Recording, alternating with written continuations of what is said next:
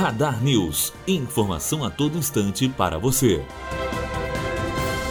Decreto assinado pelo presidente Jair Bolsonaro e publicado no dia passado em edição extra do Diário Oficial da União fixou o salário mínimo em 998 reais neste ano.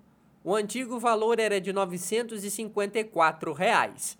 Com isso, o valor ficou abaixo da estimativa que constava do orçamento da União de R$ 1.006. O orçamento foi enviado em agosto do ano passado pelo governo Michel Temer ao Congresso Nacional. Matheus Azevedo, aluno do segundo ano de jornalismo, direto para a rádio Unifoa, formando para a vida.